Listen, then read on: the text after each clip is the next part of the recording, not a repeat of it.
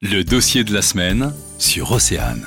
Marine Lemaître vient d'ouvrir sa troisième boutique morbianaise à Cébédo à Ploirmel. À l'ouverture d'ailleurs de mon premier magasin sur Vannes, euh, ça m'a confirmé que les clients étaient euh, demandeurs d'alternatives complémentaires euh, à leur médication conventionnelle et l'objectif, bien sûr, n'étant pas de se substituer, mais apportant, d'apporter vraiment un complément favorisant le bien-être des gens. Elle propose du cosmétique, de l'alimentation, des huiles, mais aussi des liquides pour cigarettes électroniques ça aussi que j'avais choisi la franchise CBDO parce qu'aujourd'hui, ben, on est leader en Europe euh, et ça nous permet justement de pouvoir proposer euh, des produits d'une qualité supérieure grâce à notre accès sur le marché européen à beaucoup de fournisseurs. Et l'engouement est bien présent. Début septembre 2020, la franchise comptait une vingtaine de magasins. Ils sont aujourd'hui 150. C'est vrai que malheureusement en France, euh, la circulaire de 1990 spécifiant que la plante de chanvre ne pouvait être exploitée que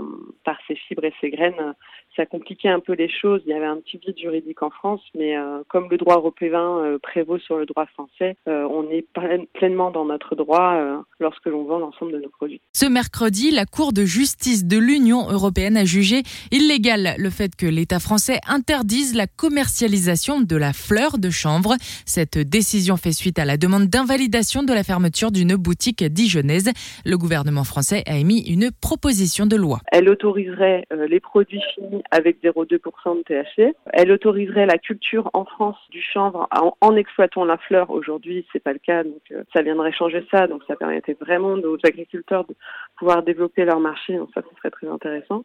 Par contre, elle n'autoriserait que les produits finis à base d'extraction finalement des molécules. Donc euh, la sommité florale brute ne serait pas autorisée. Il serait trop compliqué de différencier fleurs légales et illégales. Pour tout comprendre de l'actualité, le dossier de la semaine est à réécouter en podcast sur oceanfm.com.